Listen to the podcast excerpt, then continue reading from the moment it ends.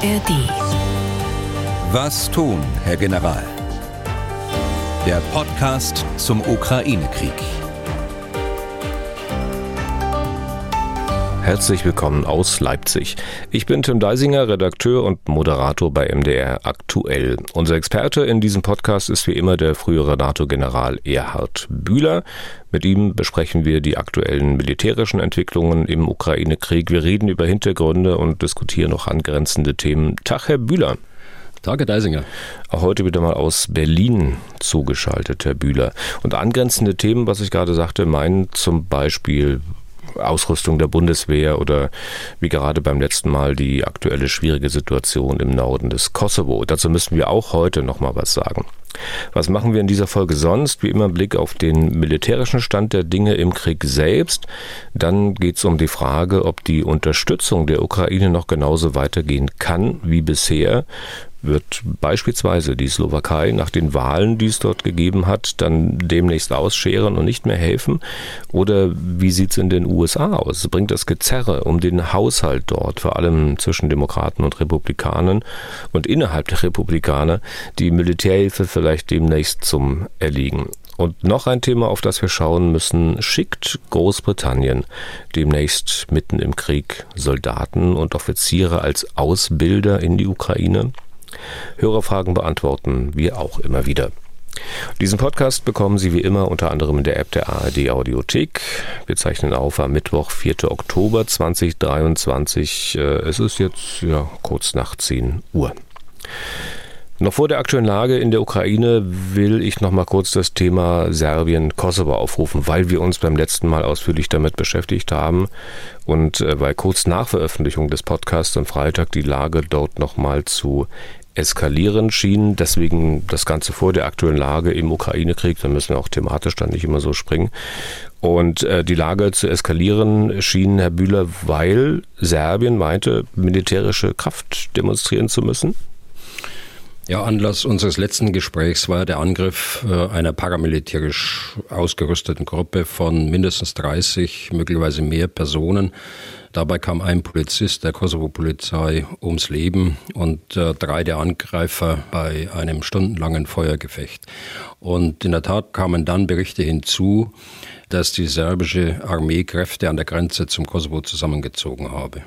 Und Sie hatten am Freitag erwähnt, Herr Bühler, dass Serbien auch früher schon mal, wie haben Sie gesagt, demonstrativ die Rohre seiner Artillerie in Richtung Kosovo äh, ausgerichtet hat. War das diesmal dann eine ähnliche Aktion oder ist es deutlich mehr gewesen? Nein, es war deutlich mehr als bei früheren Anlässen. Frühere Anlässe waren mehr demonstrativ, das sind mit Fotos unterlegt worden, meistens auch durch einen hochrangigen Besuch bei der Truppe, die da an der Grenze stand. Jetzt äh, war es so, dass drei Brigaden aus unterschiedlichen Richtungen in grenznahe Operationsbasen äh, verlegt worden sind und äh, dabei auch sehr viel Logistik äh, mit dabei war. Das äh, sollte wohl darauf hindeuten, dass man ein Dispositiv bereithalte, was auch zu einer bewaffneten Intervention oder zu einem Angriff äh, auf Kosovo befähigt ist. Es kommt dazu, dass äh, diese militärischen Bewegungen, und äh, das war am Freitag uns natürlich auch noch nicht bekannt und am Samstag auch nicht, bereits vor drei Wochen begannen, also parallel zum Angriff äh, der Paramilitärs durchgeführt worden sind. Ich war bisher der Meinung, dass der Angriff der Paramilitärs auf jeden Fall nur mit Hilfe äh, serbischer Sicherheitsstrukturen äh, stattgefunden haben muss. Ausbildung, Bewaffnung und schließlich der grenzüberschreitende Einsatz einer solchen Gruppe kann nicht sozusagen privat äh, von einem kosovo-serbischen Politiker und Geschäftsmann mit äh, engen Verbindungen zur organisierten Kriminalität, ich meine Milan Radojicic, äh, veranlasst worden sein. Radojicic äh, soll gestern in Serbien festgenommen worden sein. Er hat ausgesagt, äh, das Ganze sei von ihm allein, ohne Beteiligung äh, staatlicher serbischer Stellen durchgeführt worden. Naja, also ich bleibe bei meiner Auffassung in Kenntnis dessen, was im Norden Kosovos möglich ist und was nicht möglich ist. Der Angriff der Paramilitärs muss Mitwisser und Unterstützer bei staatlichen Stellen gehabt haben. Sollte jetzt ein Zusammenhang zwischen der seit bereits drei Wochen andauernden Truppenverlegung und dem Angriff der Paramilitärs bestehen, geriet ja auch der serbische Präsident selbst im Begründungszwang, was er eigentlich äh, über die paramilitärische Gruppe äh, wusste und weiß. Der serbische Generalstabschef, äh, der verlegt keine Brigaden in grenznahe Operationsräume ohne die Billigung seines Oberbefehlshabers, dem Präsidenten Vucic. Ja, und deswegen gingen ja wahrscheinlich auch äh, Aufrufe zur Deeskalation, ähm, vor allem an den serbischen Präsidenten. Sehen Sie denn, dass diese Aufrufe Erfolg gehabt haben? Ja, die Amerikaner haben äh, noch am Freitag durch ihren Außenminister selbst äh, bei Präsident Vucic protestiert, unser Auswärtiges Amt ebenso.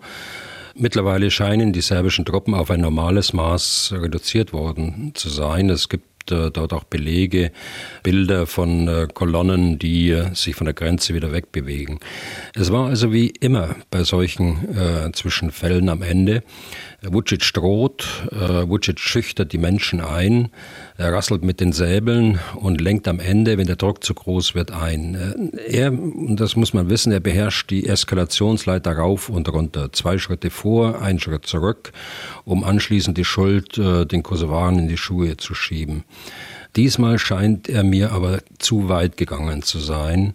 Es wird nach meiner Auffassung Konsequenzen, äh, sprich äh, Maßnahmen der EU, der NATO und möglicherweise auch einzelner Mitgliedstaaten geben müssen. Das wäre äh, mehr als angebracht. Es ist einfach nicht akzeptabel, dass ein Beitrittskandidat der EU, ein Partner der NATO im Rahmen des Partnerschaftsprogramms für den Frieden, so heißt das, ein Mitglied der OSZE und des Europarates äh, Truppen an der Grenze zu seinen Nachbarn aufmarschieren lässt und ihn bedroht. Na, was heißt Konsequenzen? Also bisher schien es ja oftmals so zu sein, dass die Konsequenzen ähm, lediglich immer darin bestehen, ja, wir reden mal mit ihm, wir schimpfen mal mit ihm. Das kann es ja in diesem Fall dann offenbar nicht sein, oder? Naja, also ich, ich will das mal beschränken auf äh, das Militärische, äh, aber natürlich äh, gibt es eine ganze Reihe von Möglichkeiten, die auch die Europäische Union machen könnte, dass man einen Beitrittskandidaten, der ja bestimmte Vergünstigungen bereits jetzt bekommt äh, während des Beitrittsprozesses, dass man den dort sanktioniert. Äh, aber zu, zurück zu den militärischen äh, Maßnahmen. Es ist überhaupt nicht akzeptabel, dass äh, wir weiterhin eine, eine Zusammenarbeit auf der Truppenebene haben äh, mit Serbien im Rahmen dieses Partnerschaftsprozesses. Das muss aus meiner Sicht ausgesetzt werden mit Blick auf diese Verlegung der serbischen Armee das Gleiche trifft zu für die, äh, die Amerikaner, die auch ein äh, binationales äh, Abkommen haben mit den Serben hinsichtlich einer militärischen Zusammenarbeit der US Army Europe, also des europäischen Anteils der, der US-Armee die äh, dort Ausbildungstätigkeit, Übungstätigkeit äh, gemeinsam macht. Also das muss aus meiner Sicht äh, muss eingefroren werden, äh, sonst werden wir unglaubwürdig. Mhm. Was heißt das Ganze letztlich dann für die KFOR-Mission der Vereinten Nationen, die im Kosovo ja unter Führung der NATO aktiv ist? Derzeit, ich glaube, mit ein bisschen weniger als 5000 Mann. Muss die vielleicht deutlich aufgestockt werden? Das ist auch die Frage von Georg Blumstingel aus Freyung. Das liegt im na, Südosten Bayerns, noch ein bisschen nördlich, aber von Passau, nicht weit weg von der Grenze zu Tschechien. Das Kontingent wird ja aufgestockt, äh, das KFOR-Kontingent insgesamt. Aus der operativen Reserve der NATO äh, wurde ein britisches Infanteriebataillon ins Kosovo verlegt, beziehungsweise war mit Teilen äh, bereits vor Ort, und zwar für Übungen, was normal ist für ein Reservebataillon, das von Zeit zu Zeit verlegt wird. Zusätzlich äh, sind nochmal 200 Soldaten zu den vorhandenen 400 äh, gekommen aus äh, Großbritannien. Also wir sprechen jetzt über eine Verstärkung von 600 Soldaten. Die NATO hat weitere Reservebataillone, die bei einer äh, weiteren Verschärfung der Lage ebenfalls verlegt werden können. Das sehe ich aber zurzeit noch nicht. Zusätzlich könnten die Staaten, äh, die bereits Truppen im Kosovo haben, die Zahl ihrer Soldaten erhöhen, um die Durchhaltefähigkeit äh, sicherzustellen.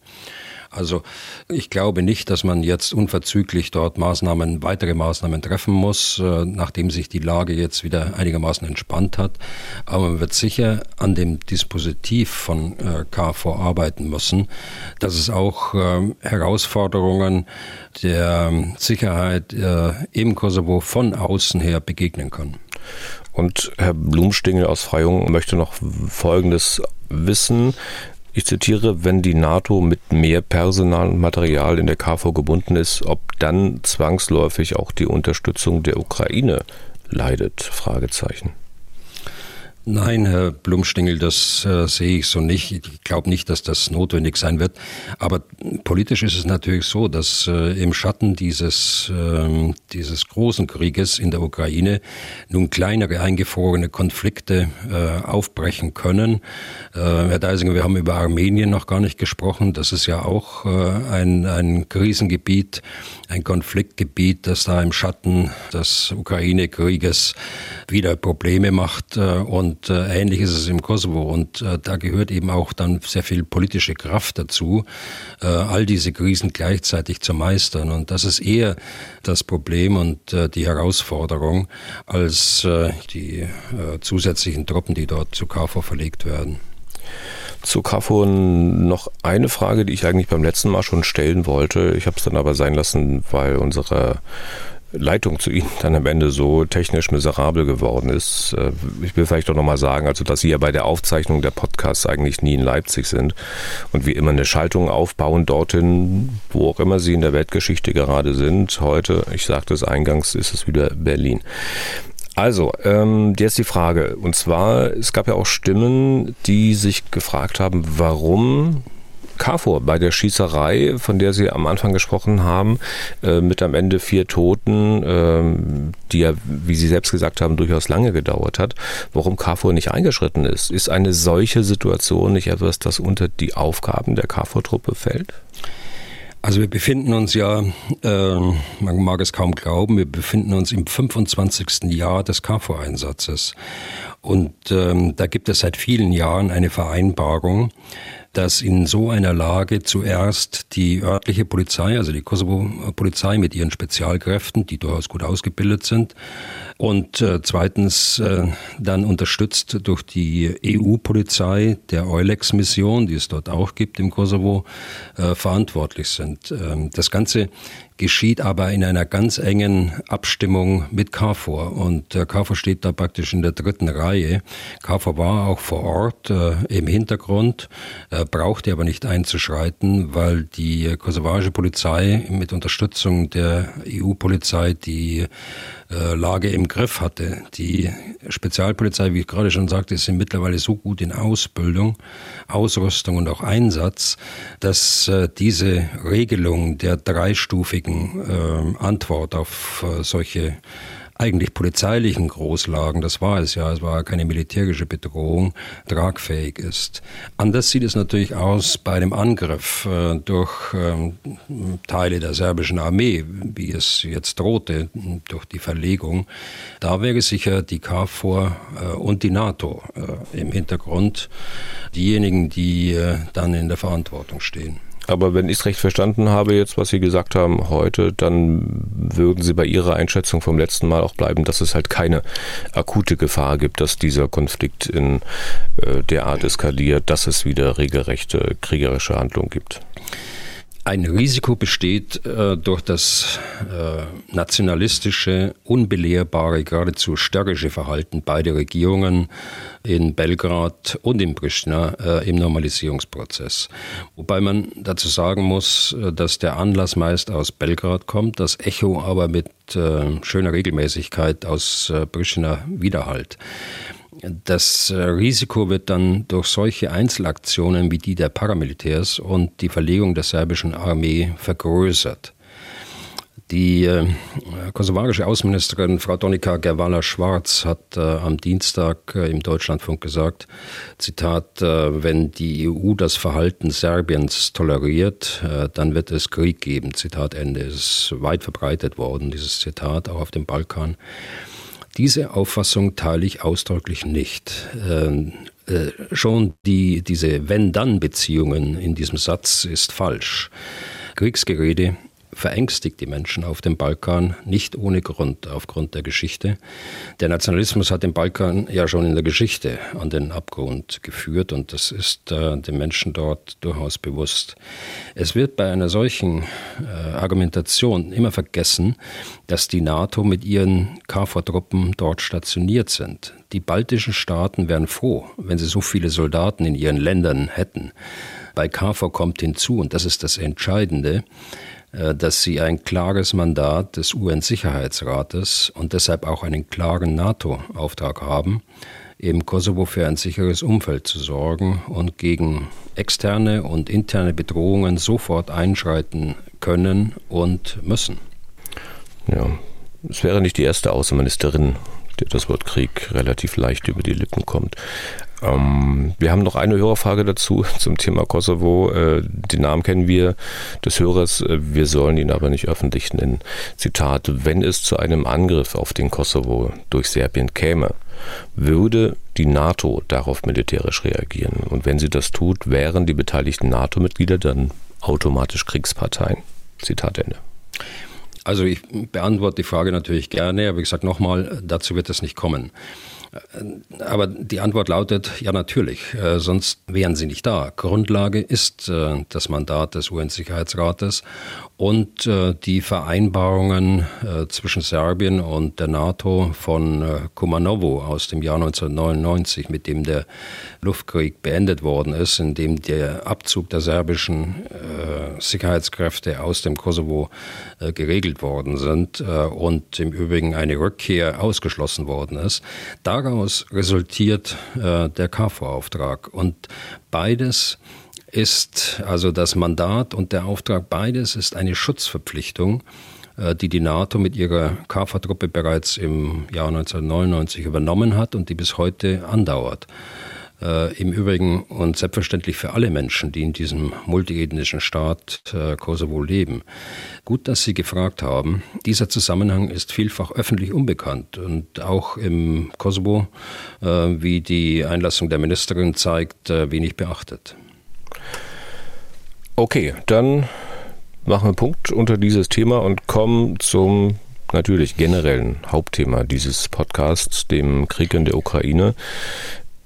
Die aktuelle Lage zunächst mal, Herr Bühler. Was hat sich Wesentliches seit der letzten Folge, seit Freitag getan? Was hat sich geändert? Ja, die russische Armee ist weiterhin auf der gesamten Frontbreite von über 1000 Kilometer in der strategischen Verteidigung, hat aber jetzt Offensivtätigkeiten äh, wieder aufgenommen in kleinerem Umfang, lokal örtlich äh, auf, der, auf der Linie äh, Kupiansk, äh, Svatove, Gremina, also im Norden der Front. Die russische Armee verteidigt weiter gegen die äh, ukrainischen Angriffe, insbesondere auf der westlichen Angriffsachse in der Südukraine und äh, im Bereich äh, Bachmut. Also das ist die große strategische Lage, die im Grunde genommen unverändert ist. Äh, neu ist einfach nur, dass äh, es jetzt wieder kleinere äh, Angriffe, Offensivtätigkeiten der Russen gibt im Nordbereich der Front. Wir haben beim letzten Mal diskutiert die Weisung von äh, Präsident Putin bis Ende September die Gegenoffensive aufzuhalten und äh, möglichst eine Stadt äh, wieder zu erobern. Nun haben wir den 4. Oktober. Ähm, ob das ähm, jetzt Kennzeichen ist oder Ausfluss dessen ist, was er da angewiesen hat, äh, vermag ich nicht zu sagen. Äh, sieht aber ein bisschen danach aus. Äh, ich ordne aber diese lokalen Angriffe ein als Angriffe, die keine operative äh, Bedeutung haben, außer dass sie Kräfte der Ukraine binden.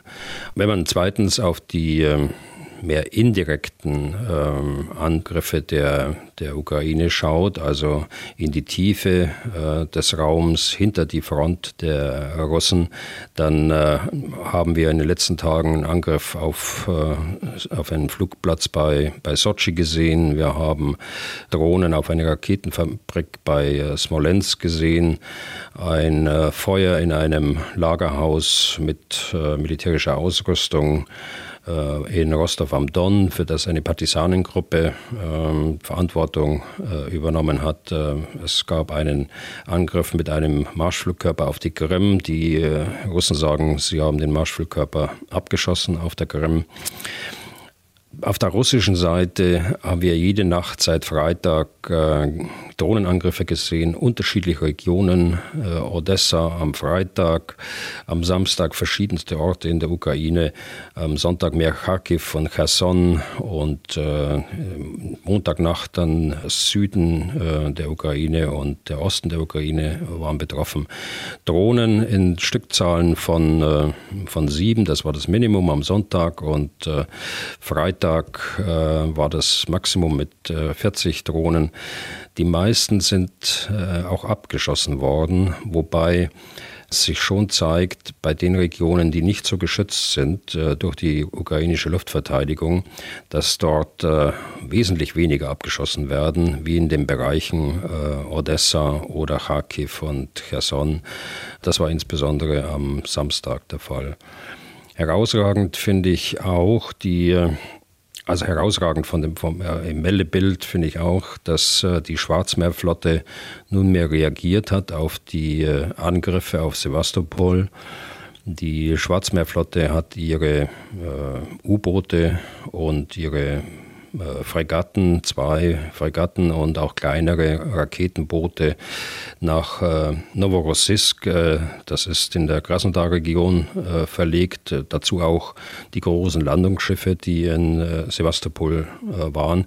Das heißt, dieser relativ kleine Angriff auf Sevastopol hat jetzt eine große operative Wirkung, die die operativen Möglichkeiten der ähm, Schwarzmeerflotte auch weiter reduziert.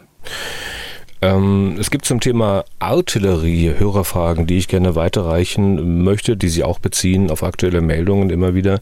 Die erste Frage kommt von Jens Schlichting aus Hamburg. Zitat, es wird öfter die Anzahl der in der letzten Woche zerstörten russischen Artilleriesysteme genannt. Woher kommen diese Angaben. Sind diese Angaben relativ belastbar? Vielen Dank für Ihre Klarstellung. Zitat Ende. Zur Erinnerung, Sie hatten ja immer davon gesprochen, dass die Anzahl der ausgeschalteten russischen Artilleriesysteme äh, ziemlich hoch gewesen ist in den letzten Tagen und Wochen. Also die Zahlen, die äh, in vielen Medien stehen, kommen äh, von der Ukraine. Es sind äh, Zahlen, die dem täglichen Lagebericht des, des ukrainischen Generalstabs entnommen werden. Ich versuche hier im Podcast ähm, Zahlen und Einschätzungen zu nennen, die auf einigermaßen sicheren Grundlagen basieren. Äh, also ich vergleiche da die jeweiligen Angaben der Kriegsparteien, die liegen weit auseinander. Ich nehme die, die Datenbank Oryx dazu, deren Zahlen aber niedriger sind als die tatsächlichen Verlustzahlen, weil sie ja nur dokumentierte und bewiesene Verluste äh, dort aufführen. Aber wenn man das über längere Zeit beobachtet und vergleicht, kann man äh, durchaus Entwicklungen erkennen und äh, auch da einen Plausibilitätstest machen. Darüber hinaus verwende ich äh, Quellen, die in den sozialen Medien äh, zu diesem Thema verfügbar sind. Und äh, letztlich habe ich sehr verlässliche, unabhängige Quellen, äh, die ich allerdings nicht öffentlich machen kann. Da bitte ich um Verständnis. Ich bin mir, und das mögen Sie in meinen Worten erkennen, sehr bewusst, äh, dass man solche Zahlen sehr sorgfältig prüfen muss, bevor man etwas äh, dazu sagt. Und das gilt vor allem für mich, der bekanntlich auf der Seite des Opfers in diesem Krieg steht, aber dennoch ähm, so viel Objektivität äh, wie möglich zeigen will. Also schönreden oder dem Wunsch entsprechend Informationen zu liefern, das hilft keinem. Zur Waffenwirkung von Artillerie äh, Fragen von Clemens Koch. Ich zitiere, auf wie viele Meter genau kann die Artillerie schießen? Wie wird sie justiert? Also hier wird dann seine Frage auch ein bisschen technisch. Er spricht von Winkelminuten, Winkelsekunden. Da wird jetzt sicher nicht jeder was mit anfangen können. Und weiter im Zitat, wie äußert sich eine Zerstörung der Artillerie in Klammern krummes Rohr, verbogener Verschluss und so weiter? Das ist die Frage, wie gesagt, von die Fragen von Clemens Koch. Also Artillerie ist ja eine Waffe, die ähm, ein Ziel auf weite Entfernungen im indirekten Wirken beschießen kann. Also man sieht das Ziel nicht, aber es muss irgendjemand vor Ort sein, der das Ziel identifiziert hat, aber die Besatzung des äh, Geschützes, die sieht das Ziel natürlich nicht. Deshalb indirektes Wirken und das geht auf weite Entfernungen. So einfache Artilleriegeschütze, die haben 15 bis 18 Kilometer äh, Reichweite. Das ist die Masse der Artillerie, die die Russen haben, aber auch die Ukraine. Äh, so eine Panzerhaubitze kann zwischen, je nach Munition, zwischen 30 und 70 Kilometern schießen. Äh, ein Mehrfachraketenwerfer äh, wie HIMARS oder MLRS, der aus Deutschland geliefert worden ist, der geht auf 80 Kilometer. Und schließlich die Attackams, die jetzt von den Amerikanern zugesagt worden sind, die schießen über 300 Kilometer. Artillerie war ursprünglich eine Flächenwaffe, also mehrere Geschütze einer Batterie. Und zu einer Batterie gehören sechs Geschütze in aller Regel. Die äh, wurden auf ein Flächenziel ungefähr 100 mal 100 äh, Meter eingesetzt. Und das hing natürlich auch mit der Genauigkeit des einzelnen Geschützes zusammen, äh, das bei einem einfachen, älteren Geschütz eben nicht sehr hoch ist. Wie kommt man jetzt dazu? Artillerist zu sein heißt äh, erstmal rechnen können. Der Artillerist äh, sieht das Ziel ja nicht selbst. Äh, Grundlage sind deshalb die Zielkoordinaten, die er bekommen muss von jemandem, der vorne ist, also Kampftruppe oder vorgeschobener Beobachter, aber dann auch der eigene Standort und äh, der muss eingemessen sein, damit man die Flugbahn äh, dann auch vernünftig festlegen kann und das Ziel auch getroffen werden kann. Dazu kommt, dass die Artillerie sehr stark abhängig ist von Witterungseinflüssen, Temperatur, Druck, Feuchtigkeit. Das alles musste früher, und da kann ich mich noch erinnern, mittels äh, Schusstafeln errechnet werden, um dem Geschütz das, was es braucht, äh, zu liefern, nämlich die Richtung. Sie sprachen von den Minuten, Herr Deisinger. Äh, also 60 äh, Minuten. Eine, eine Minute ist dann praktisch ein Grad Abweichung. Also die Richtung, äh, die Rohrerhöhung ist wichtig. Äh, wenn ich kurze Strecken schieße, dann muss das Rohr hochgestellt äh, werden. Bei weiter Flugbahn muss die Rohrerhöhung niedriger sein und vor allen Dingen auch die Menge an Treibladungen, die man braucht, um auf bestimmte Entfernungen zu schießen. Artilleriemunition ist nicht so wie Gewehrmunition, wo also das Geschoss äh, mit der Treibladung in einer Patrone ist, sondern man hat das Artilleriegeschoss und man muss, äh, je nachdem wie weit man schießen will und soll, äh, Treibladungen in bestimmter Menge extra noch zuführen. Also all diese Angaben zeigen, dass es schon eine Herausforderung war und ist, Artillerist zu sein. Und das wurde mit Aufkommen von Feuerleitrechnern äh, in den letzten Jahrzehnten äh, vereinfacht, aber dennoch blieb es zunächst bei der Flächenfeuerwaffe. Das ändert sich erst in den letzten 20 Jahren etwa mit Geschützen, die GPS gestützt den eigenen Standort feststellen können. Das geht also wesentlich schneller als die Vermessung die Munition haben, die äh, mit Lasertechnik arbeiten kann, äh, die GPS gelenkt ist äh, oder mit anderen Sensoren wie die deutsche Smart-Munition für die Panzerhaubitze 2000. Die verwendet Radar und Infrarot in der letzten Phase. Also mit diesen Geschützen und der entsprechenden Munition und den Feuerleitrechnern verbessert äh, sich die Treffergenauigkeit ich würde mal sagen, von äh, punktgenau bei äh, lasergelenkten äh, Waffen bis zu einer niedrigen äh, einstelligen Zahl von Metern. Also wir sprechen da über ein Band von einem Meter äh, bis äh, zehn Meter. Ja, wann ist ein Artilleriegeschütz zerstört? Ähm, unser Hörer sprach vom Rohr, also von dem von der Waffe selbst, aber das Geschütz muss ja mehr können als schießen. Es muss nach der Schussabgabe sofort verschwinden, Stellungswechsel machen, wie wir sagen, um nicht von der gegnerischen Artillerie getroffen zu werden, äh, die natürlich mit ihren Radaren äh, die, den Abschuss verfolgt und die Flugbahnen der Geschosse aufnimmt, zurückrechnen kann auf den Standort des Geschützes, das eben noch gefeuert hat. Also diesem Gegenfeuer muss sich das Geschütz sofort durch Stellungswechsel entziehen. Und äh, das ist der zweite Faktor. Wenn die Beweglichkeit nicht mehr vorhanden ist, äh, dann ist, kann die Waffe noch, noch so gut sein, dann ist das System auch zerstört. Oder es wird zerstört im nächsten Gegenschlag. Also beides äh, spielt da zusammen. Und ähm, ich will in diesem Abschnitt mal noch eine Frage von Rudolf Westerheide aus Lemgo anfügen. Lemgo, eine Stadt etwas östlich von Bielefeld in der Region Ostwestfalen-Lippe. Ich zitiere, es wird in den Nachrichten oft berichtet, dass Truppen bzw. Truppenteile je nach Entwicklung der Kämpfer an andere Fronten oder Frontabschnitte verlegt werden. Nach meiner laienhaften Vorstellung ist die Verlegung vieler Menschen und schweren Geräts doch sehr aufwendig. Man braucht ja wohl unter anderem große Transportfahrzeuge für das schwere Gerät wie Panzer und gepanzerte Fahrzeuge. Wie geht das immer so schnell? Ich würde mich freuen zu erfahren, wie man sich diese Verlegungen vorstellen kann. Zitat Ende. Also für kleinere taktische Verlegungen oder Verschiebung von Truppenteilen, die wird man über die Straße transportieren. Ähm, die marschieren dort dann auch äh, in Gefechtsgliederung, weil sie praktisch nahe an der Front auch sind. Äh, mittlere Verlegungen äh, über mittlere Entfernungen. Also äh, für die wird man äh, Schwerlasttransporter nehmen, für die Kettenfahrzeuge, denn die sind nicht ausgelegt, um große Entfernungen auf Kette dort zurückzulegen. Und sehr große Verlegungen, zum Beispiel der Rückzug der Russen aus dem Raum Kiew, äh, die werden im Eisenbahntransport gemacht. Und äh, da haben wir gesehen am Anfang des Krieges, äh, dass die Russen Zehntausende von Soldaten aus dem Bereich Kiew und dann auch Kharkiv verlegt haben im Eisenbahntransport nach in die Ostukraine, in ihren neuen Schwerpunkt. Das ist natürlich alles sehr zeitaufwendig. Das erfordert äh, gute Logistik und Marschplanung, um nicht so im Chaos zu enden, wie es ähm, bei den Russen im Raum Kharkiv im, im Herbst vergangenen Jahres war.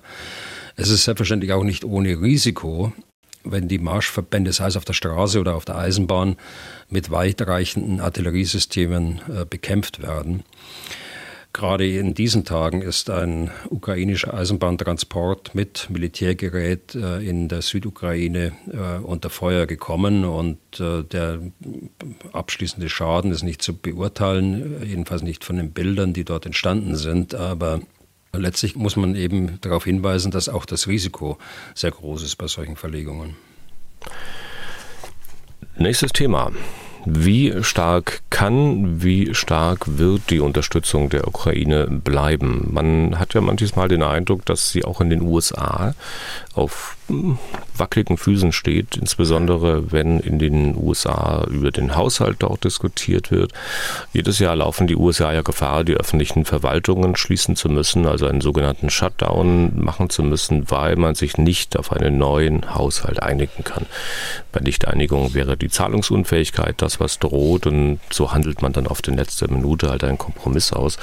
Und zum diesjährigen Kompromiss gehört, dass darin keine neuen Militärhilfen für die Ukraine vorgesehen sind. Die alten, die schon genehmigten, werden zwar nicht gestrichen, aber dieses Geld ist ja nun fast aufgebraucht. Ich, ich habe gelesen, glaube ich, von den letzten 26 Milliarden Dollar sind da noch etwa anderthalb Milliarden übrig. Macht Ihnen das, Herr Bühler, Sorgen oder sagen Sie sich, naja, das äh, wird schon noch? Das macht natürlich schon Sorge. Allerdings war mit dieser Einigung in letzter Minute äh, die Auflage verbunden in den nächsten 45 Tagen, solange gilt ja die Vereinbarung, eine Lösung äh, zu finden. Bisher ist Beschlusslage, dass jetzt keine weiteren Gelder für die Ukraine bewilligt werden. Das war ein Zugeständnis an den rechten Flügel der Republikaner. Aber nun sind in dem Topf, Sie hatten es ja gerade erwähnt, noch einige Dollar übrig, äh, 1,5 1,5 Milliarden Dollar. Und offenbar sagte man sich, äh, jetzt müssen wir erstmal Zeit gewinnen. Äh, die Gelder sind ja bewilligt für die Ukraine und in den nächsten 45 Tagen muss eine Lösung gefunden werden. Das ist keine schöne Situation, ich will das gar nicht schönreden.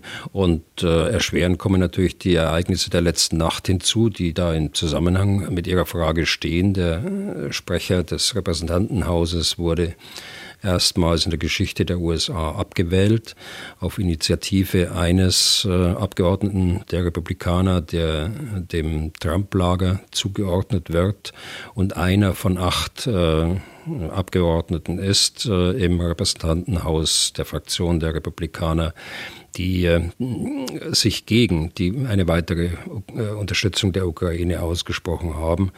Also auch das muss man sehen. Das äh, wird eine Lösungs Findung äh, nicht erleichtern in diesen 45 Tagen, weil jetzt erstmal äh, das Repräsentantenhaus mit sich selbst beschäftigt sein wird, um einen neuen Vorsitzenden und einen neuen Sprecher äh, zu finden. Also keine schöne Situation. Und man auch noch gar nicht weiß, wer denn das sein könnte. Ne? Also Matt Gertz, glaube ich, heißt der Abgeordnete, der den äh, Chef des Repräsentantenhauses McCarthy aus der eigenen Partei zu Fall gebracht hat. Also man weiß nicht, wer da nun als äh, möglicher äh, neuer Vorsitzender des Repräsentantenhauses am Ende steht. Und der ist ja notwendig dann, um tatsächlich auch über den Haushalt verhandeln zu können.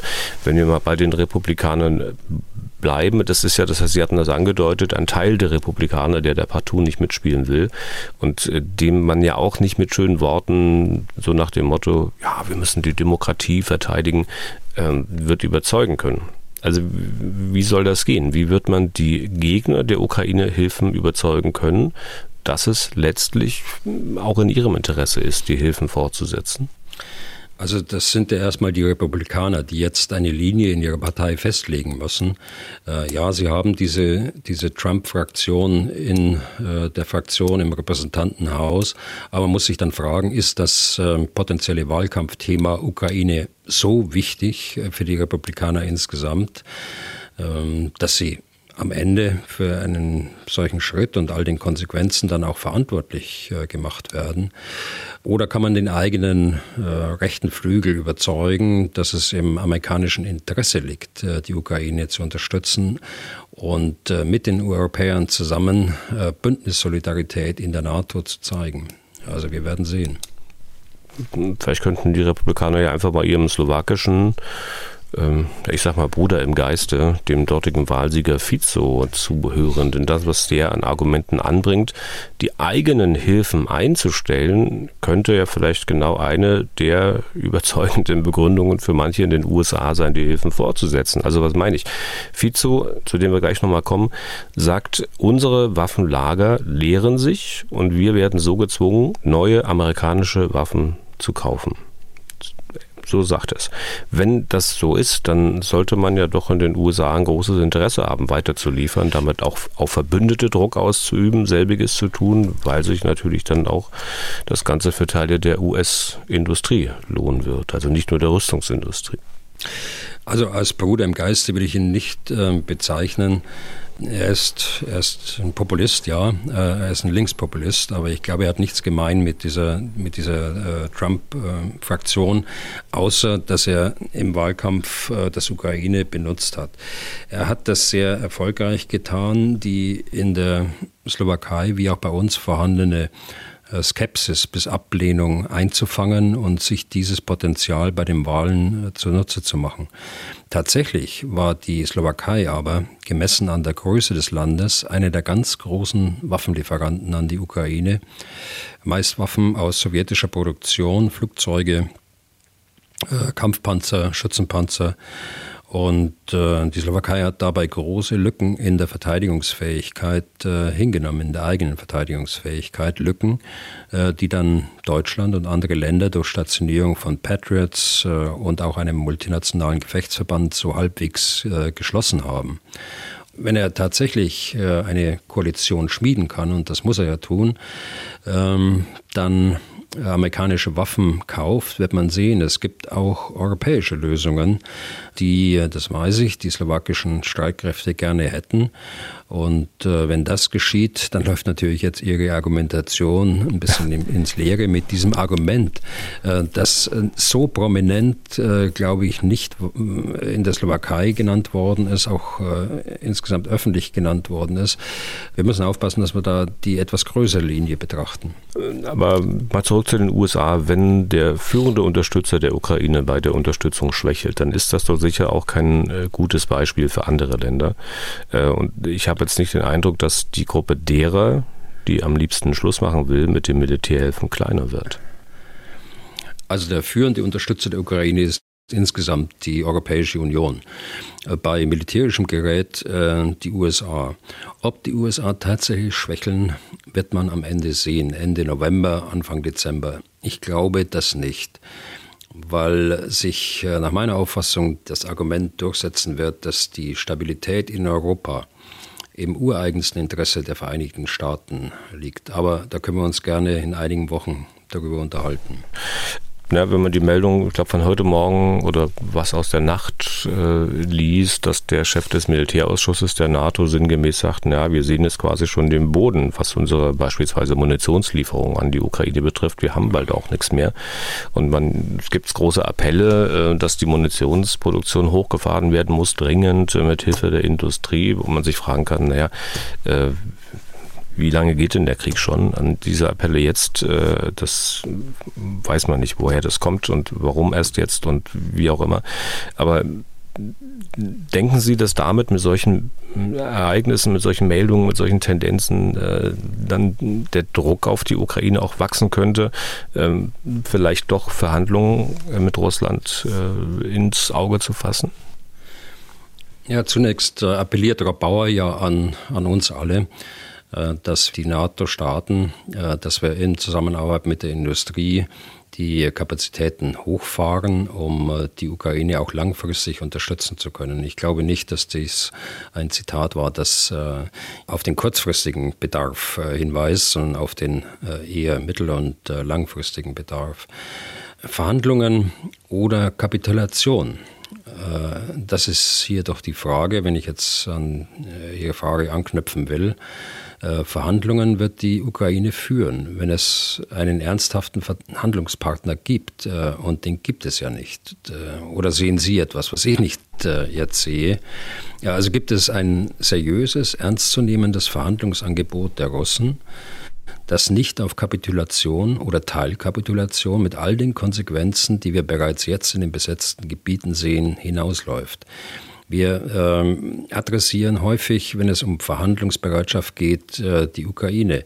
Wir müssen vielmehr äh, die Russen auch ähm, adressieren und deren Verantwortung äh, auch zu einer äh, friedlichen Lösung zu kommen. Und äh, das sehe ich im Augenblick mhm. überhaupt. Ich meinte gar nicht so sehr den Druck, den möglicherweise Personen oder Staaten auf die Ukraine ausüben könnten, sondern der Druck, der sich von alleine ergibt. Also wenn äh, bestimmte Tendenzen klar werden, dass die Unterstützung nachlässt, dass keine Munition kommt und so weiter und so fort.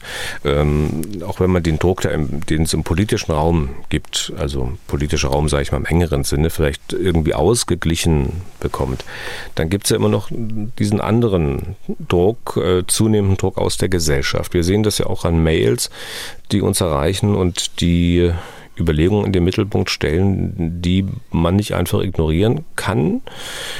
Ich will mal ein bisschen ausführlicher aus der Mail von Wolfgang Wörle vorlesen. Also ihm geht es explizit äh, auch nicht darum, auf die russische Position zu schauen. Also Zitat.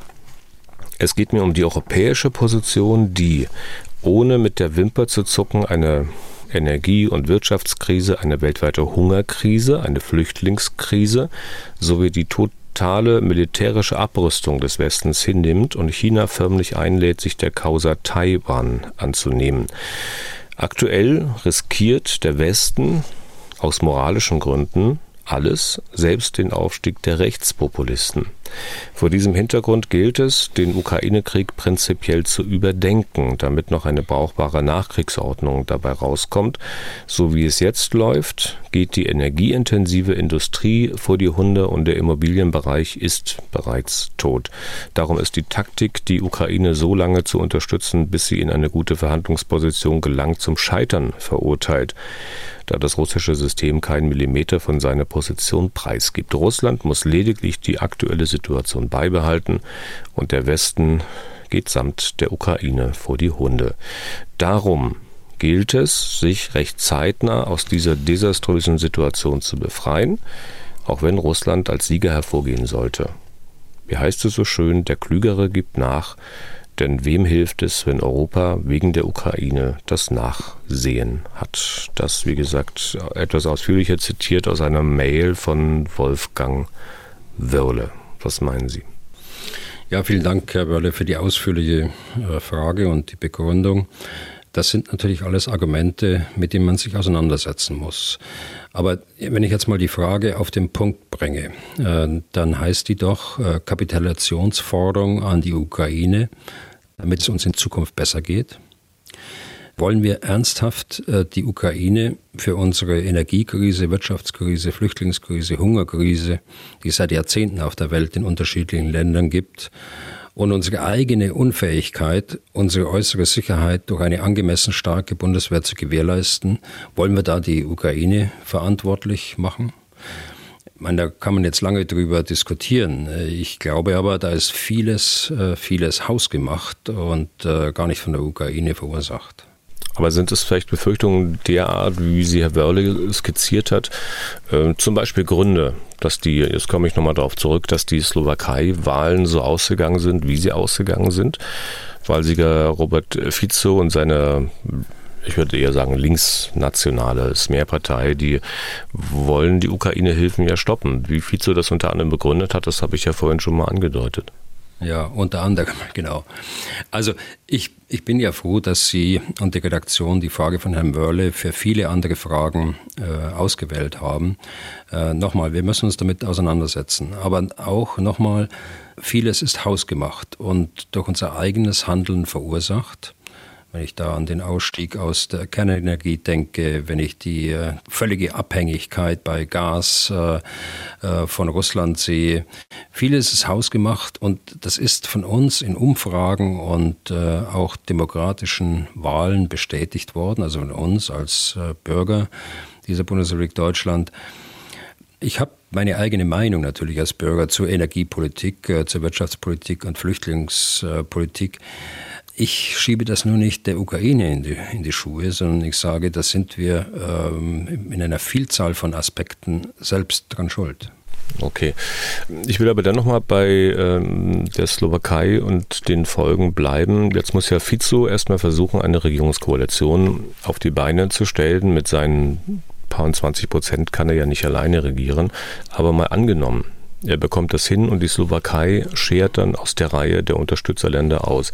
Wie geht man denn dann damit um, wenn die Staaten, die es anders sehen, das nicht wieder eingefangen bekommen? Also äh, ich würde da gar nichts annehmen erstmal. Äh, das, äh, was wir wissen ist, der hat 21 Prozent und ist mit dieser äh, Zahl größte Partei in der Slowakei und darf versuchen, eine Koalitionsregierung hinzubekommen. Der Punkt ist nur, dass alle anderen Parteien sich für die weitere Fortsetzung der Ukraine-Hilfe ausgesprochen haben. Da darf man gespannt sein, wie das ausgeht. Dazu kommt, dass Herr äh, Fico in seinen vorherigen Amtszeiten ein überzeugter Europäer war. Lassen Sie uns abwarten, wie sich die Lage weiterentwickelt, bevor wir vorschnell Annahmen treffen, die sich später nicht als zutreffend erweisen. Ich verstehe das, dass Sie das jetzt bringen, äh, dass Sie die Slowakei als äh, Beispiel bringen. Aber ich glaube, abwarten ist besser, als wenn man sich jetzt hier in Spekulationen ergibt. Abwarten und hoffen Hoffen haben sie nicht dazu gesagt, Nein, aber so klingt es eher, oder? Nein, äh, das, das ist, ja, sicher ist da natürlich auch Hoffnung dabei, aber es gibt ja ganz rationale Gesichtspunkte, die dafür sprechen und äh, muss man auch nur in die Innenpolitik auch in der Slowakei reinschauen. Er, ist, er musste ja zurücktreten nach einem äh, Korruptionsskandal, der äh, die Slowakei damals erschüttert hat äh, und vor allen Dingen nach einem Mord äh, an einem Investigativjournalisten und seiner Freundin unmittelbar vor der deutschen Botschaft in in Bratislava. Politisch äh, hat er eine Geschichte äh, als äh, künftiger Ministerpräsident und gewesener Ministerpräsident. Auch das muss man berücksichtigen. Also ich äh, würde da raten, abzuwarten und noch nicht die Slowakei, bevor irgendeine Entscheidung genommen wird, jetzt als Beispiel zu nehmen, dass ein Land aus der Bündnis Solidarität ausschert. Hm. Nun haben wir aber auch in der EU, ähm, sorry, wenn ich nochmal nachfrage, in, in, haben wir also auch in der EU und auch darüber hinaus keine Tendenz, dass die Zahl der Unterstützer der Ukraine wächst. Es ist ja doch eher das Gegenteil der Fall. Und vielleicht ist ja Fico, vielleicht ist die Slowakei auch nicht der letzte, ich sag mal, Ausbrecher unser Hörer Christian Koppenhöfer aus Schwäbisch Hall, der äh, fürchtet auch, dass andere Länder folgen würden. Äh, ist es denn dann wirklich klug, einfach zu sagen, ja, ja, aber trotzdem, wir machen weiter, oder ist es vielleicht doch klüger, das als realpolitische Situation, ob es in einem gefällt oder nicht, bewusst zur Kenntnis zu nehmen und dann nach Kenntnisnahme zu überlegen, wie es weitergehen kann? Naja, ich sage ja gar nicht, äh, aber trotzdem. Ich habe nur gesagt, dass ich die Schuldzuschreibung an die Ukraine für diverse Krisen so nicht richtig äh, finde und äh, sich die Lage in der Slowakei für mich nicht so eindeutig darstellt, dass man jetzt schon Schlüsse ziehen könnte. Was ich aber sage, ist äh, ganz in ihrem Sinne realpolitisch. Wenn wir zulassen, dass ein Aggressor in Europa sein Nachbarland überfällt, den Ukrainern das Recht abspricht, ein eigenständiges Volk zu sein, vielfältige äh, Kriegsverbrechen begeht, dann öffnen wir Nachahmern auf dieser Welt äh, Tür und Tor und wir ermöglichen dem Kriegsverbrecher Putin so weiterzumachen wie bisher. Insgesamt ist es also moralisch äh, geboten zu helfen. Auch dazu stehe ich, Herr Wörle. Und äh, aus ganz realpolitischen Erwägungen, Herr Deisinger, aus ureigenstem Interesse unseres Landes und Europas. Der, der die Regeln, die wir uns auf dieser Erde einvernehmlich gegeben haben, mit der UN-Charta und anderen Abkommen, mit Füßen tritt, darf doch am Ende nicht als Sieger dastehen. Gewählt wird ja auch bei uns äh, in Deutschland Mitte nächsten Jahres sogar in ganz Europa. Dann sind äh, Wahlen zum EU-Parlament, aber zuvor, danach sind ja auch Landtagswahlen hier in der Bundesrepublik. Adrian Hopp hat uns geschrieben, dass er am 8. Oktober in Bayern, genauer gesagt in Oberfranken, seine Stimme abgeben darf. Er möchte zum einen wissen, inwieweit äh, auch auf Länderebene Verteidigungspolitik gemacht wird. Unter anderem verweist er darauf, dass Liegenschaften der Bundeswehr teilweise durch die Länder verpachtet werden. Und dann hat er speziell folgendes Anliegen. Ich zitiere, möchten Sie, also Herr Bühler, auf Parteiprogramme Wahlkampfreden oder Abstimmungen eingehen, um die Positionen der deutschen Parteien zum Ukraine-Konflikt und dem Neuaufbau der Bündnisverteidigung aufzuzeigen. Zitat Ende. Ich nehme mal an, dass ihm das halt bei seiner Wahlentscheidung helfen soll, aber ich mutmaße auch mal, äh, dass sie ihm den letzteren Wunsch nicht wirklich erfüllen wollen. Man könnte das sicher auch verstehen. Ja, die äh, Wahlen sind ja schon am nächsten Sonntag. Das wäre ein bisschen knapp. Aber vielleicht äh, zu Ihrer Einleitung. Also Verteidigungspolitik, das wissen wir, das ist Aufgabe des Bundes. Aber die Länder haben auch Aufgaben, insbesondere in der äh, sogenannten äh, Gesamtverteidigung. Also dort, äh, insbesondere bei den zivilen Verteidigungsaufgaben, die mit den militärischen zusammen dann die Gesamt Verteidigung ergeben. Sie haben Mitwirkungsrechte bei äh, Stationierungsentscheidungen der Bundeswehr und auch alliierten Streitkräfte. Sie haben die Planungshoheit für Baumaßnahmen der Bundeswehr dass die Bundeswehr auch in äh, hoher dreistelliger Millionenhöhe äh, den Ländern äh, bezahlt, diese, diese Planungsarbeit. Also solche und ähnliche Aufgaben äh, sind bei den Ländern angesiedelt. Die Liegenschaften der Bundeswehr gehören der, der BIMA, das ist äh, die Bundesanstalt für Immobilienaufgaben, an die die Bundeswehr circa äh, drei, dreieinhalb Milliarden Euro im Jahr bezahlt als Miete und äh, für bestimmte Instandhaltungsmaßnahmen in den Liegenschaften. Also die Liegenschaften gehören nicht äh, den Ländern, sie gehören auch nicht der, Bundeswehr, sondern gehören einer Behörde, die dem Finanzministerium unmittelbar nachgeordnet ist. Also so weit ungefähr. Ähm, ich hoffe, ihr habt das äh, insgesamt vollständig dargestellt, soweit zu Ihrer Einleitung. Aber ich fürchte, Herr Deisinger, äh, Sie haben recht. Also wenn es um äh, Landesparteiprogramme geht, der Parteien, die in den Ländern antreten, da bin ich nicht nur wegen der Zeit äh, tatsächlich überfordert, denn es gibt ja in den Ländern auch durchaus, denkt man an die Freien Wähler in Bayern, äh, Parteien neben Bund äh, nicht antreten oder bisher nicht antreten. Ähm, wenn ich mir die Bundesprogramme anschaue, äh, dann glaube ich allerdings, dass es, was die Ukraine-Politik angeht, viel Übereinstimmung bei der CDU, CSU, äh, bei der SPD, bei den Grünen und auch bei der FDP gibt. Äh, das sind nicht nur die Programme, sondern auch, wie man die Programme äh, auslegt, wie den Stellungnahmen auch der Parteien. Das gilt auch äh, grundsätzlich für den Neuaufbau der Landes- und äh, Bündnisverteidigung der Bundeswehr. Aber äh, für so ein Thema, da müssten wir mal einen gesonderten Podcast machen, vielleicht vor der nächsten Bundestagswahl, wenn wir da noch zusammen sind, Herr Deisinger. Ja. Bis dahin dann äh, programmieren wir einen eigenen Bühler Valomat oder sowas ähnliches. Schauen wir mal.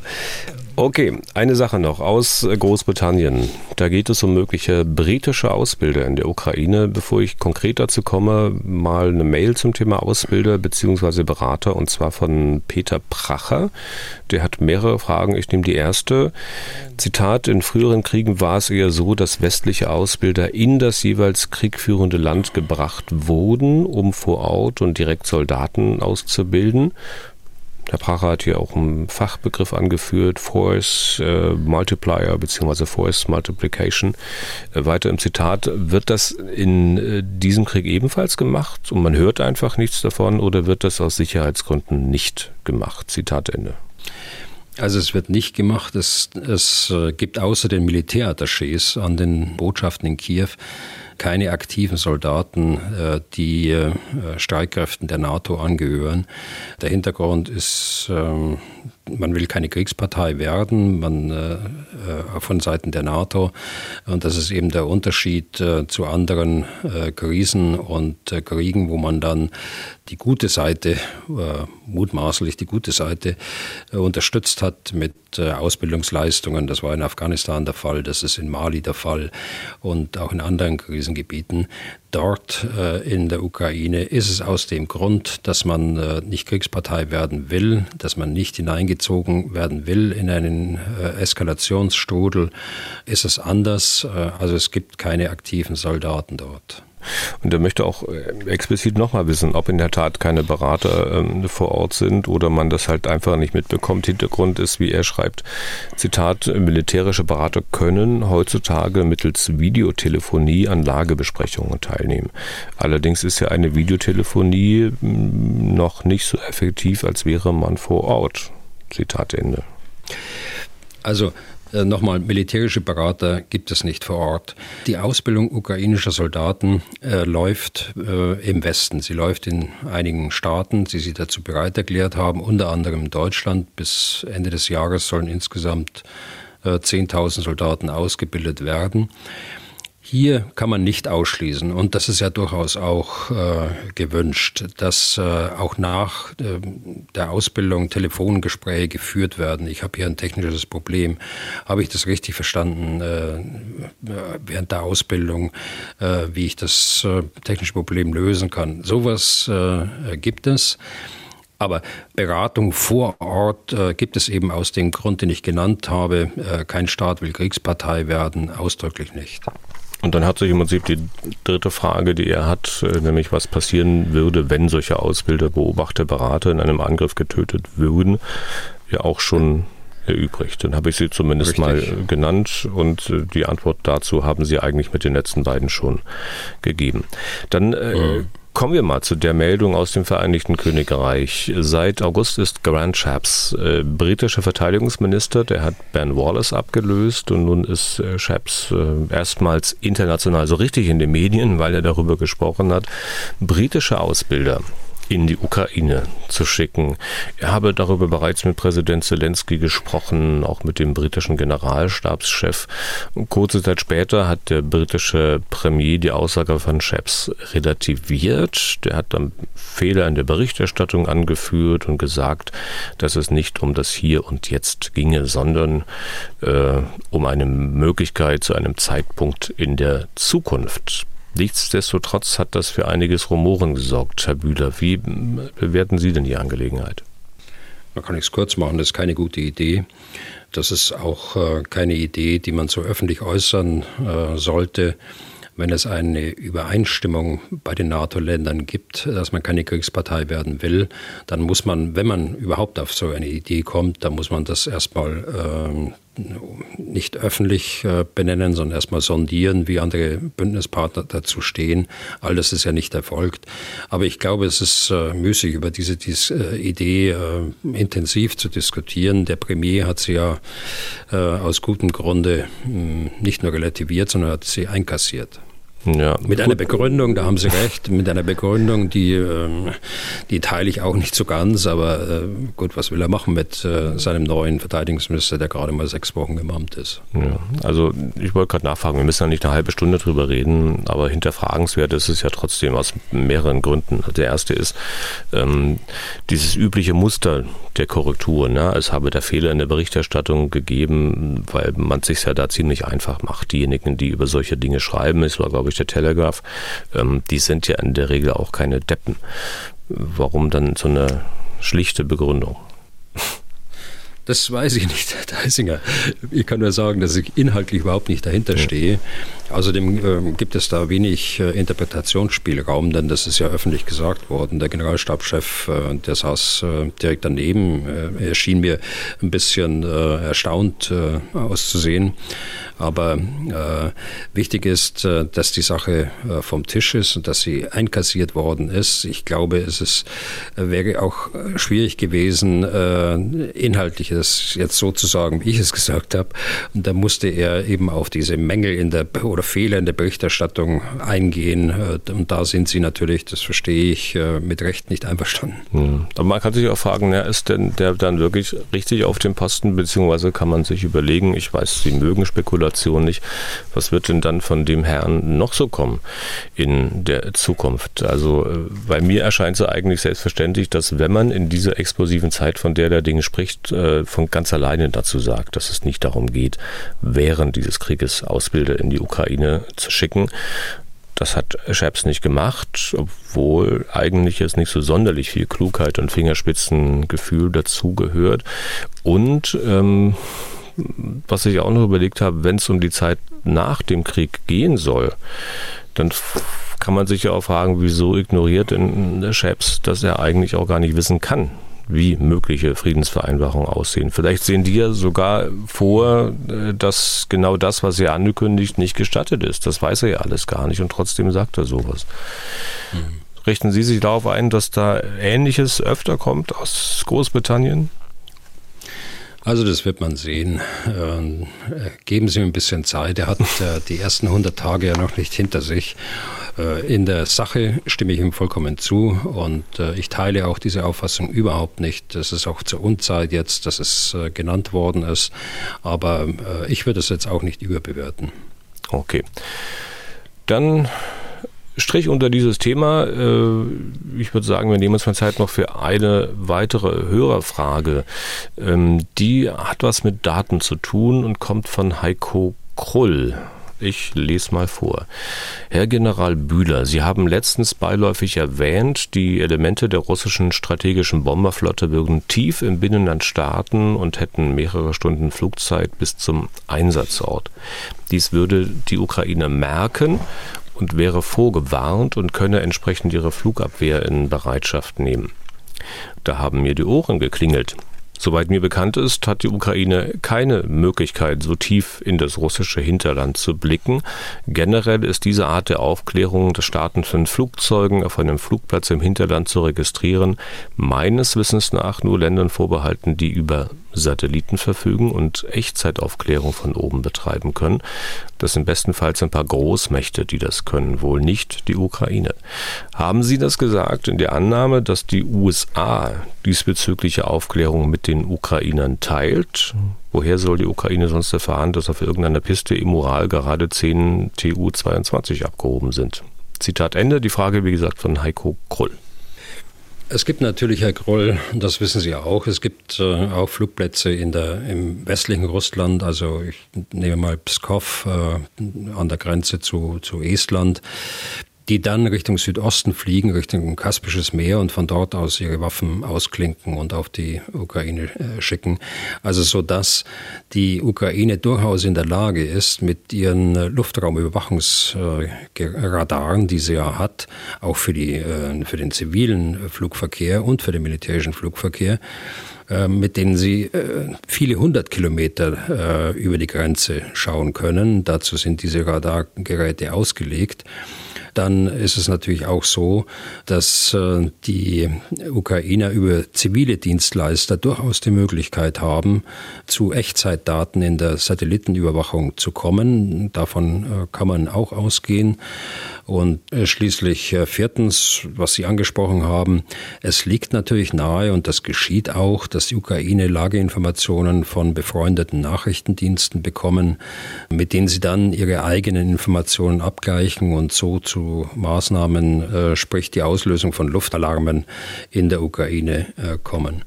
Ich hatte neulich ein äh, gutes Gespräch mit ähm, einem internationalen, der in Kiew arbeitet und ähm, die Ukraine hat durchaus hochentwickelte Apps mittlerweile, in denen erstmal der Luftalarm äh, dargestellt wird, dann aber gleichzeitig auch äh, die Information kommt, äh, welches Mittel wird von wo aus abgeschossen und äh, drittens können Sie auf den Apps den Flugweg äh, der Marschflugkörper auch mitverfolgen. Das geht so weit, dass äh, manche Menschen zwar aufwachen beim Luftalarm, aber wenn sie sehen, dass es Marschflugkörper sind und dass die äh, Richtung Südukraine fliegen, dann heißt das nicht, dass die Leute in den Luftschutzbunker gehen. Also äh, so muss man sich das vorstellen, äh, wie die Ukraine in kürzester Zeit äh, den Luftschutz äh, der Bevölkerung organisiert hat.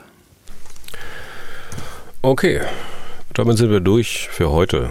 Vielen Dank für Ihr Interesse. Wenn Sie Fragen an Herrn Bühler haben, dann können Sie die loswerden unter folgender Mailadresse general.mdraktuell.de oder Sie rufen an unter 0800 637 3737.